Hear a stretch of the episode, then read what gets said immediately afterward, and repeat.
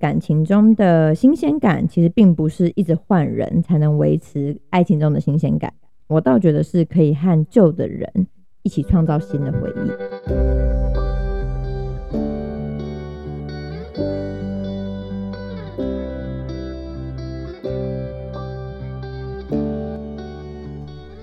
Hello，大家好，欢迎来到艾米之音。今天呢，超级荣幸可以再次邀请到小咪来这个节目，因为他是除了室友之外呢，少数可以再次上节目的朋友。那我们就先请他自我介绍一下吧。Hello，大家好，我是咩小鱼，我的好朋友都会叫我小咪。那很开心，上次有机会跟大家分享关于远距恋爱的部分，是失恋，失恋。笑死，这个一定要剪进去。好，没关系，我们再一次哦。Hello，大家好，我是咩小鱼。那很开心，上次可以来节目跟大家分享关于失恋，在播出之后也收到很多粉丝或者听众的回响，所以也很开心今天能再分享关于爱情长跑或是一些感情经营的部分。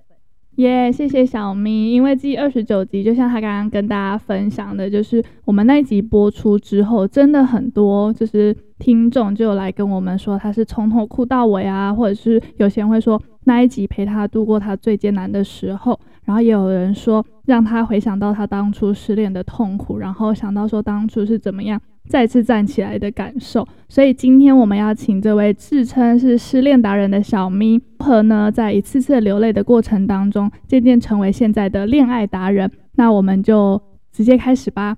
好好，那之所以会称小咪为恋爱达人之外呢，就像是我二十九集说到的，她和老公共同经营了十三年的恋爱之外呢，去年也顺利的共组家庭了，而且他们的互动啊，总会让旁人觉得说。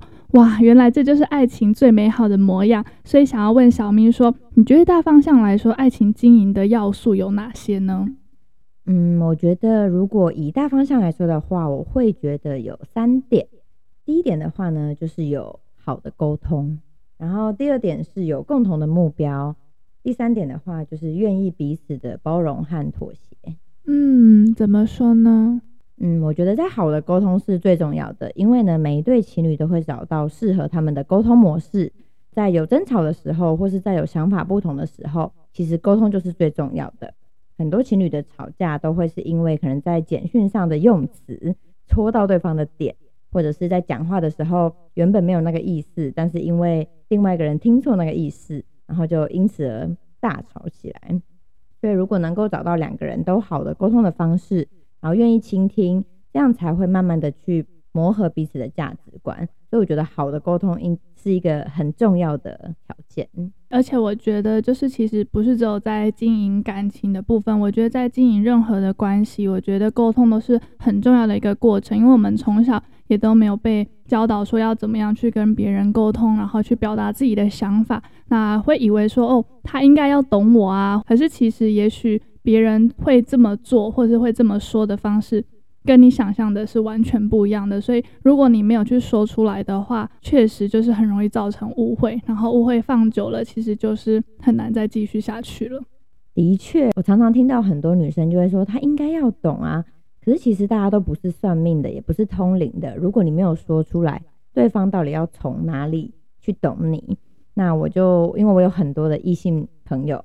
然后常常听到男生朋友跟我说：“哎，好崩溃哦！我只是讲一句话，怎么女友就这么生气了？”其实对男生来说，他可能完全无法了解。当然也有反过来的，就是可能女生也没讲什么，然后男生就爆炸了等等。所以其实我觉得说，在沟通的上面呢，呃，第一个是要培养自己客观而且理性的部分。当你听到一句话，你火气已经上来的时候，你要先想想看，他会不会不是这个意思。然后呢，再进一步的去理清，就是去重塑他的话语，说：“哎，请问你的意思是这样子吗？或者说你是不是真的不想来，或者不在意？”那对方可能就会跟你解释说：“没有，我并不是不想来，或是不在意，我只是怎么样怎么样。”对，这样才会在沟通上是有效的。因为其实很多吵架到最后都是完全两个人都在吵不同的事情，然后就在一个平行时空里，然后其实很消磨彼此的感情。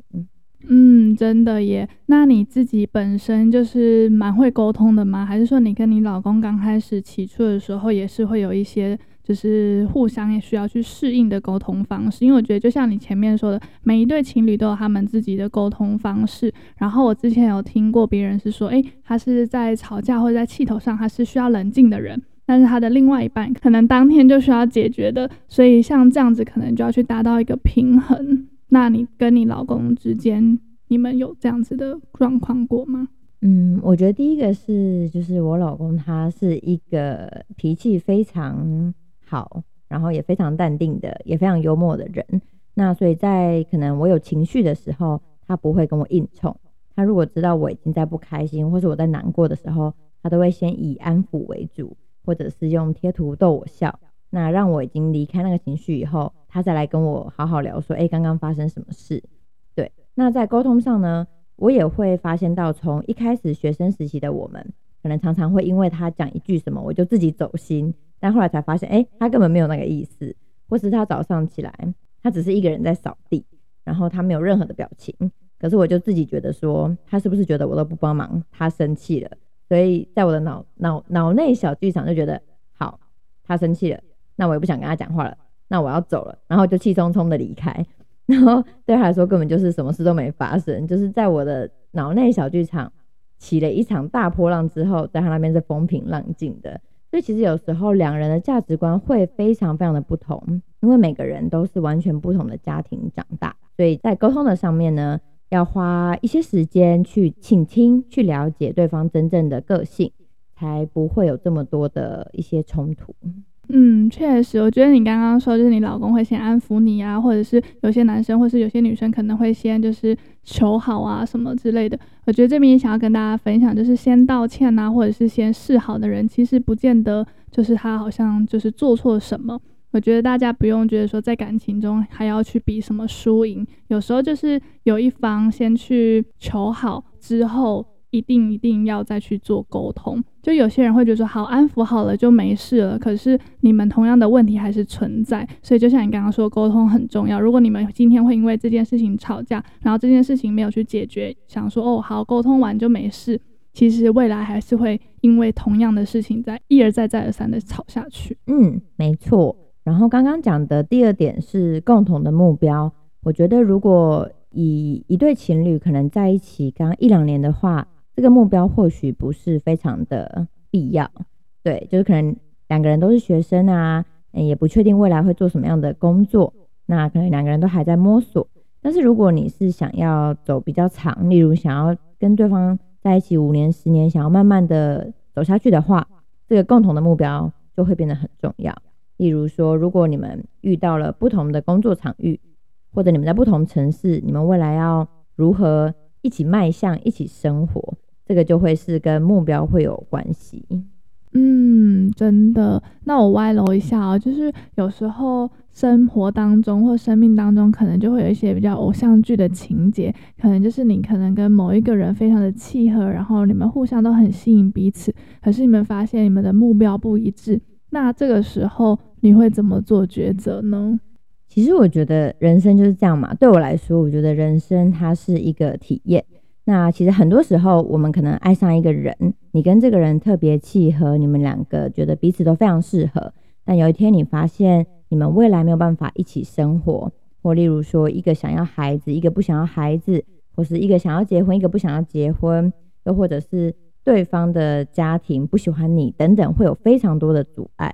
那有些情况是你可以，你们两个可以一起去克服的；有些情况或许是这一生都没办法克服的。但即便如果没办法克服的话，对我来说，我还是会想要认真的爱一次。而且我也觉得，一般人来说，感情上是很难控制，因为我们都不是机器人。有时候爱了就爱了，哪有说知道不可能就立马切断关系的？或许还是会再拖长或者痛苦一阵子，但至少你们会共同拥有那些回忆。我应该是比较浪漫派的吧，就是即便知道不可能，我还是会有可能去爱，即便我知道说。这辈子或许没办法跟他走到最后，但至少我们拥有一段回忆。这样，天哪，我觉得我要再次被你老公追杀了。OK，那刚刚聊到就是共同目标，那你觉得就是两个人可能已经渐渐到了可能适婚的年龄啦，然后就像你刚刚说的，要找共同的目标，那如果说今天有一方他可能很有远大的梦想，他可能想要出国，但是另外一位可能在台湾有很稳定的工作，他不见得愿意放下他手边的事情跟着一起追出去。那你会觉得说遇到像这样子的状况该怎么办？嗯，我觉得可能因为我的朋友特别多，然后呃，从学生时期就一路陪大家聊感情烦恼啊，一路到现在。到现在的我，其实觉得没有什么是不可能的。即便是一方出国，然后一方留在国内打拼，然后等到另外一个人回来再在一起，也是有可能的。那或者是像是不是像是大 S 离婚以后呢，又去找回二十年前的韩国男友，然后立马结婚，这也是有可能的。所以我觉得其实没有什么事是不可能的。但是呢，在人生的时间轴上，很多时候我倒觉得是一个机缘。有些人说好要等待对方，结果一个人就等不到，他可能遇到了更适合的人，那就必须分开了。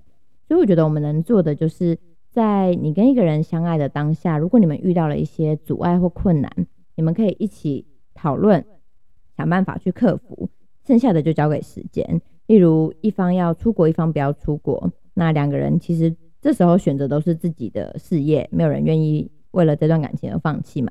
但是你们可以有心的话，看是要常常飞啊，或者是要试训等等。但也或许这个坚定的心会随着远距两年而慢慢的消磨。到两年后，你们可能都觉得不值得了，那就是分开。但如果到两年后，你们还是觉得非常想要跟对方继续走下去，那你们就会有办法。所以我觉得就是两个人共同努力，然后交给时间。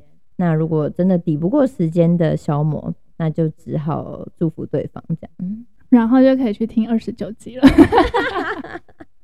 开玩笑，希望大家都可以有情人终成眷属。那小明要不要分享一下？就是其实他们这十三年的爱情也不是大家想象中的这么顺遂，其实他们中间也遇到重重的关卡、重重的阻碍，包含了刚刚我们提到的一方要出国，然后一方要留在国内。所以他们其实真的，我觉得为什么会称为大家就是人人称羡的 couple，就是因为他们这十三年来就是。有眼睛的人都会觉得，哇，你们到底是怎么克服的？你要不要大概分享一下？其实我觉得一对情侣走了十三、十五年，那就是从我们高中时期一直走到大学，然后出社会，然后开始工作。每一段人生在变化的时候，都会遇到很大的困难。或许是到了新环境，然后遇到了新的人，也或许是彼此的心境上有所不同。那我觉得在这段感情中，我会真的非常非常感谢我的老公，因为我觉得他始终是把我们这段感情放在人生非常前面的顺位。嗯，不管是在我选择要出国念书的时候，他刚好抽到了来英国的签证，然后他就毅然决然的把台北的工作都辞掉。那时候我觉得很感动的是，他在台北有自己的生活圈，有一群会一起打球的朋友。可是呢，他就是全部放下这一些，然后就飞来英国跟我一起生活，然后等于说重新跟我一起开始一段新的生活。那中间呢，也有他去当兵，然后我在台北念书的这样远距离的过程。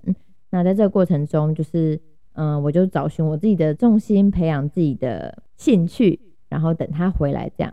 所以我想，一段关系能够一直坚持下去，绝对不是一个人的努力而已，一定是两个人都付出非常多。然后两个人的心都是共同想要跟对方走下去，才能够克服，然后往前走。这样，嗯，真的觉得很感人。那我们就进入到刚刚小咪说的第三点，就是要互相包容，然后互相妥协这个部分。对，没错。因为其实我觉得每一个人的价值观啊、想法、兴趣、喜好都不一定相同。你或许会遇到一个跟你。兴趣非常相同，然后你们彼此吸引，但你有可能遇到一个兴趣跟你非常不同，但是你们也互相吸引，那什么情况都有。但是呢，在感情中，我觉得他是要去找到一个平衡点的。所以有时候如果彼此在意的点不同，例如说你很在意 A，我很在意 B，那你们一定要去找到一个平衡点。举例来说好了，老公可能觉得每一天都要整理家里，那我可能觉得七天整理一次就好了。那我们就找到平衡的话，就是。三天整理一次，这样，这就是我说的感情中的包容与妥协。哦，天哪，我觉得超级可爱的。嗯，确实，因为真的每个人都来自不同的家庭，然后我觉得要去接受对方、接纳对方，就是说难听也是妥协，但是其实就是爱与包容。然后我觉得这真的是感情中非常必要的。也许他真的是跟你完全完全互不相干，可是因为你爱这个人，所以你必须要跟他沟通，然后你们要找到彼此的平衡点，真的是非常重要的。嗯，而且我还想到一个很有趣的例子，就有一天我跟老公要出去吃午餐，然后呢，逛逛逛，我就发现我超级想吃寿司，对，但是呢，他那一天就超不想吃寿司，他就超级想吃锅贴的，可是我也真的超想吃寿司的，所以后来呢，就是我买寿司回家吃，然后他在锅贴店自己吃完再回家，就对我们来说，其实不一定，就是有些情侣可能就会因此而吵架。就说你为什么？你是不是不爱我？你干嘛不陪我一起吃寿司？对，可是，在我们关系中，其实这样的也是这样的方式，也是我们都可以接受。就是当有不同的想做的事情的时候，我们可以接纳对方去各自做完自己的喜欢做的事，然后再回来跟彼此分享。我觉得这也是一种模式。真的，而且我觉得就是其实讲来讲去，刚刚的共同目标要讨论，然后这个妥协的部分要讨论，要沟通，其实全部都是回到你刚刚讲的第一点沟通，哎、嗯，所以其实沟通真的是非常的重要，大家一定就是要笔记哟。哇，天啊，我们才讲第一题，然后就已经讲了快二十分钟。好，那我们就进入到第二题喽。那有些朋友会讲说，诶，过了热恋期之后，跟对方好像已经没有什么新鲜感了。那小咪对于“新鲜感”这个词是什么想法？然后呢，有什么保鲜的秘诀吗？很多人觉得谈一段长时间的感情是很困难的，在一起久了好像就会觉得很无聊。而其实想想，人生本来就是一场长跑啊，你的朋友、你的家人，甚至是你与自己的关系。都是唯有经历那个时光的淬炼，才会沉淀出比较浓醇的感情。嗯，所以对我来说，两个人在一起比较久之后，哎、其实不用太久，有些情侣一个月热恋期就过了。但是我觉得热恋期过后就不会有热恋那一种无时无刻想要跟对方讲二十四小时电话，然后或者是两个人在一起，然后都没干嘛，就觉得哎、怎么那么爱对方？其实都是热恋期会有的现象。但是我觉得想要厘清的是。当热恋期今天已经过去的时候，并不代表你们已经不爱了，或是新鲜感已经没了。我觉得呢，热恋期过的时候，是你终于可以拿掉粉红色的泡泡，开始真正的认识这个人，然后两个人都能慢慢的做回最原本的自己，你才算是开始谈这段恋爱。然后我觉得感情中的新鲜感，其实并不是一直换人才能维持爱情中的新鲜感，我倒觉得是可以和旧的人。一起创造新的回忆。当你的粉红色泡泡没有的时候，你会开始觉得，哎，我是不是不爱这个人了？然后，或者是对方没有每天都来接你，对方可能说他今天要忙工作了，你就觉得他是不是变了？可是其实你们只是最做回原本的自己而已。那如果在你们原本最自在的自己的时候，彼此还是可以一起生活或者一起相恋的，那才是有可能继续走下去的。不是每一段。感情的模样都会像是热恋期那样，因为其实，在热恋期的时候，我们都是付出百分之两百的全力去迎合对方，想要让对方喜欢自己。可是终究呢，我们还是要做回自己这样子。嗯，那你可不可以就是分享一下，说你跟老公这十三年来是怎么样保鲜的呢？好啊，其实我觉得在这段关系中有两件事情是很重要。第一个呢，我会觉得是幽默感。因为我觉得我老公是一个非常幽默的人，然后就算在一起十五年，我们我我都还是能被老公逗乐这样子。就是天哪，看你现在就是笑成这样，真的就是感觉真的每天都很开心。就是呃，小时候妈妈就会骂我说我是一个人来疯的人，就是比较是一个责骂的语气，所以对我来说“人来疯”三个字就像在骂人一样。然后我听到“人来疯”三个人就非常的愤怒。然后好像有一年，就是我们不知道在讲什么事情，然后老公就说你人来疯，我就整个大暴怒，因为我就觉得说怎么可以这样讲我？可是老公觉得人来疯是一个很中性的词，所以那阵子呢，就是《侏罗纪》电影上映，然后他就问我要不要去看，他就说我们要不要去看《龙来疯》，然后他就可以完全就是戳中你的笑点。对，然后就那一阵子他就一直用这个梗，然后连我们两个的群组都改成这个这个梗的词。然后就一直觉得这很好笑，然后我现在听到人来疯就已经不会生气，然后就会随着十五年来时事的更迭，一直有不同的新的梗，就每天都觉得很好笑。而且就是会变成你们两个之间的那种通关密语。有时候可能你跟我讲人来疯，我根本不知道在笑什么，但是你跟你老公可能就会互看啦、啊，就会有自己属于自己的小默契，然后其实就会无形当中就会增添了彼此之间的情趣。那除了幽默感，你刚刚还有说还有另外一个特点是什么呢？我觉得另外另外一个部分就是体验生活，因为我觉得人生它有非常非常多种可能。那我觉得，不管是你们两个一起去体验从没做过的事情，例如说，如果你们两个都很讨厌，随便乱举例好了，如果你们两个都很讨厌吃泡菜，但是你们两个一起去吃泡菜，那就是一个新的体验。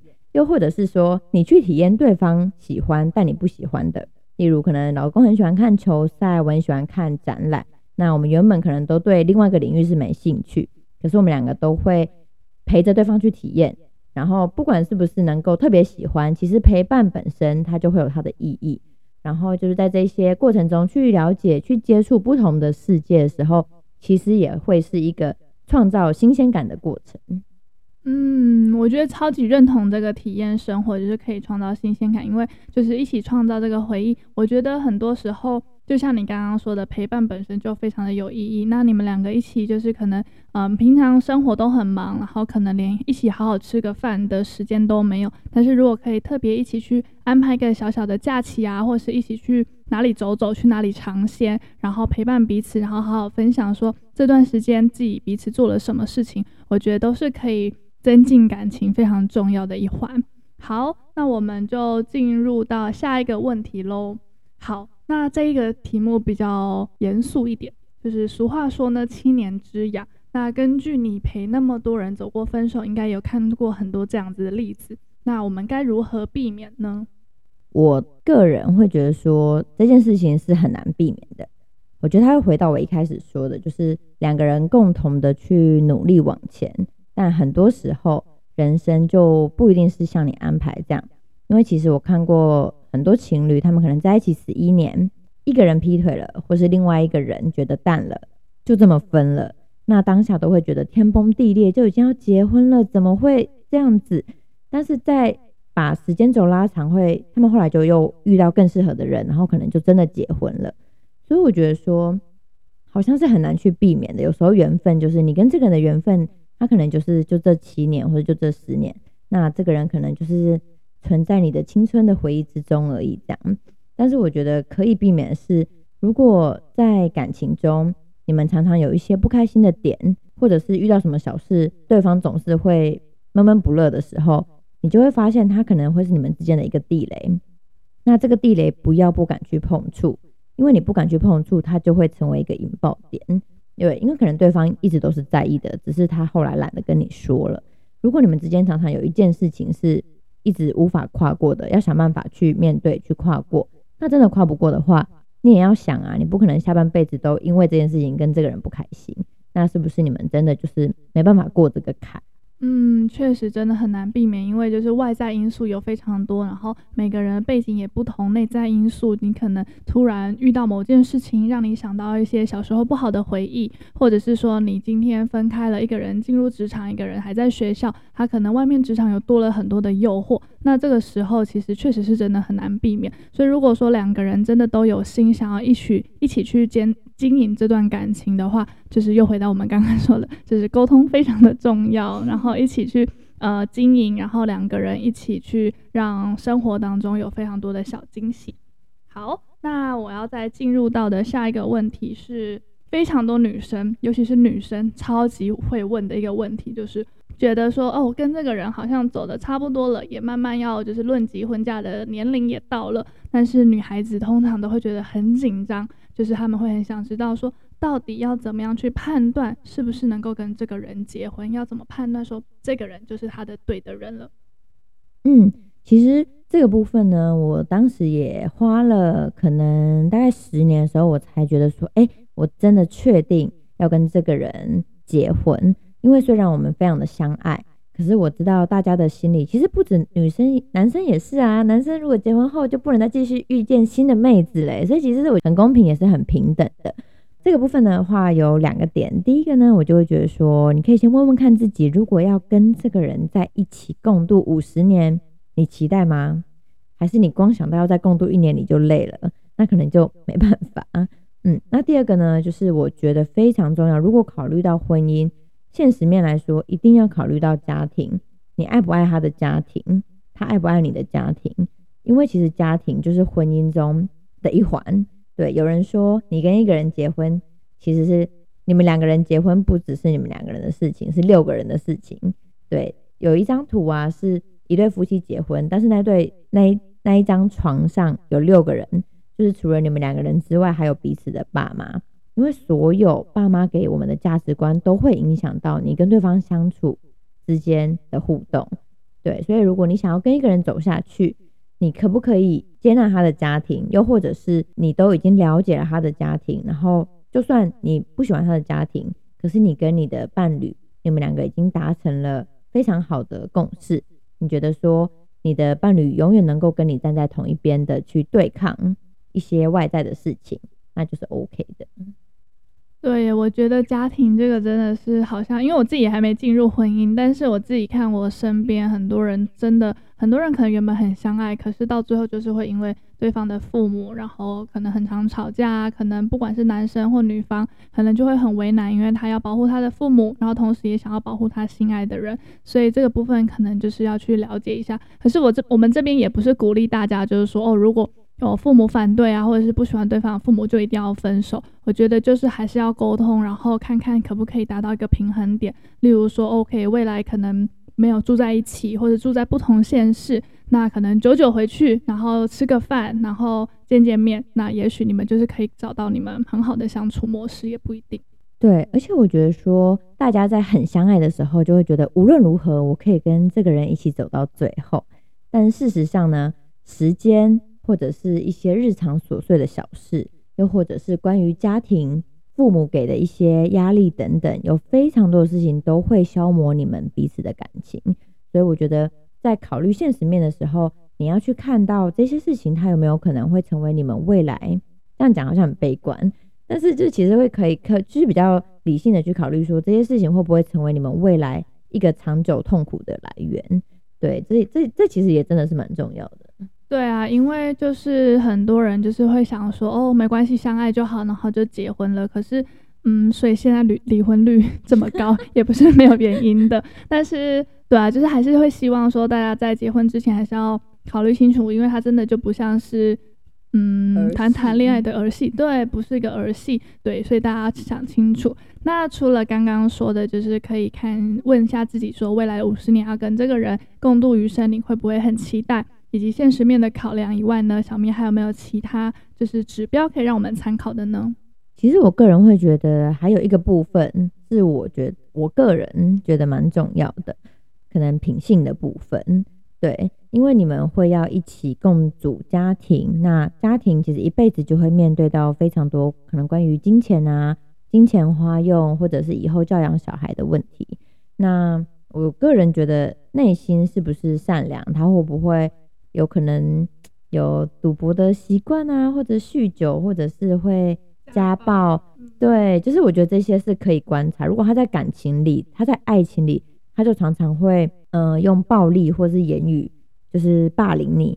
嗯，你不要期待说你们生了小孩或者结婚，他就会改变。人的本性是非常难改的。嗯，如果你现在在这段关系中，你已经被霸凌，或是很没自信，或是很痛苦，我真的建议你就是要勇敢的分开。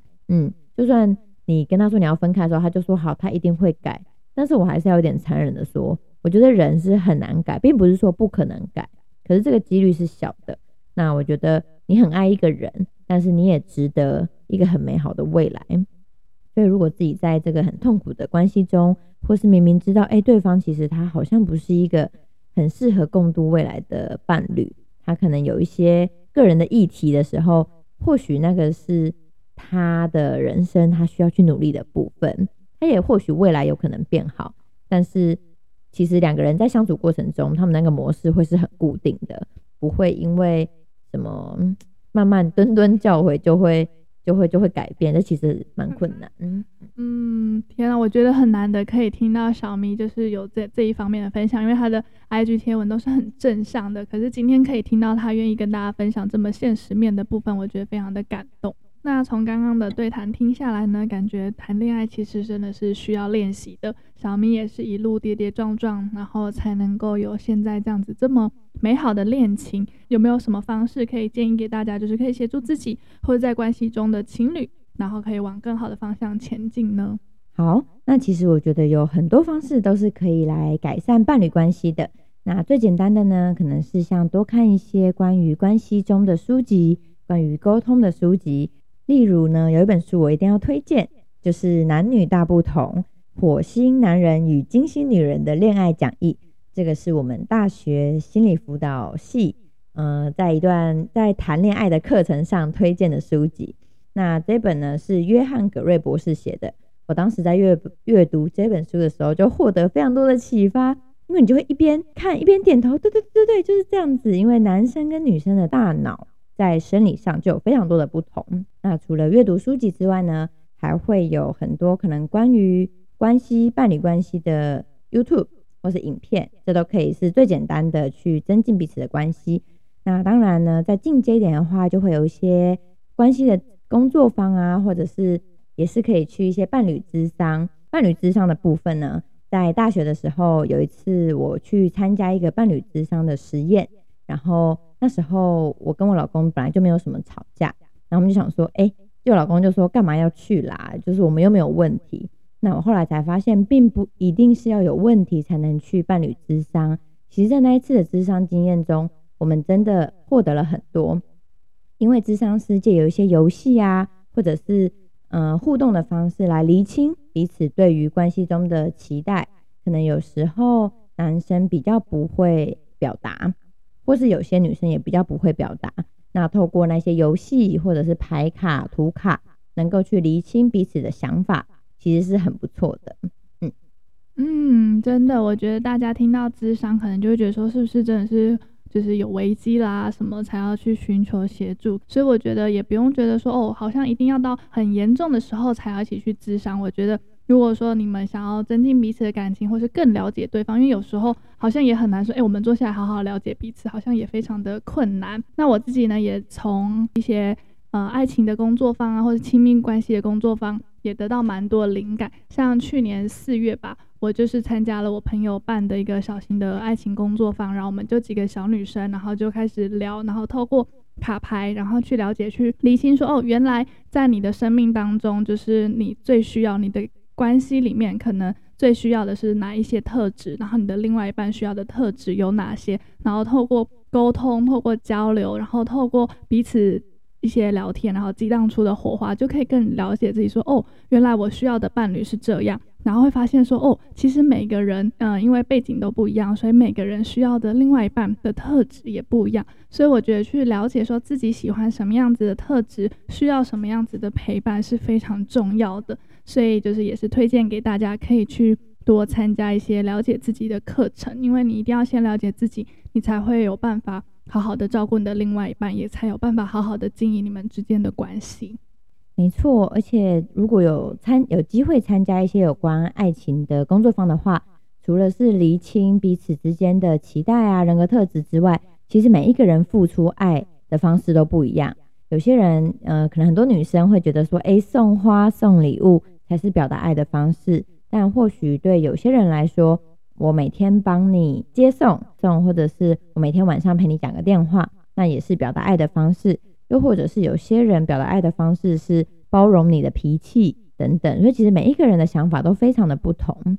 对，那我觉得回归到最后，呃，在一段关系中，其实呢，认识自己也是非常重要的。你如果认识自己，知道自己想要什么，在爱情关系中就比较不会无尽的需要对方去满足你的需求。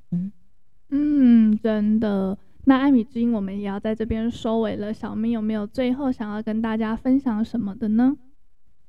好，那最后我想跟大家分享一句话，就是喜欢是看到一个人的优点，但是爱是接受一个人的缺点。我觉得人生在世，没有人是十全十美的，但是很希望在每一段关系中，你都能找到一个和你能够可以接受，也是喜欢你的各个面向的人。那两个人互相的喜欢扶持，一起往更长远的地方走去。那在我的 IG 上呢，也时常会分享一些关于感情啊，或者是两个人之间的互动，也欢迎大家可以在私讯跟我们分享今天听完这一集的感触，或者是一些有关爱情的故事哦。那艾米之音，我们就下集再见喽，拜拜，拜拜。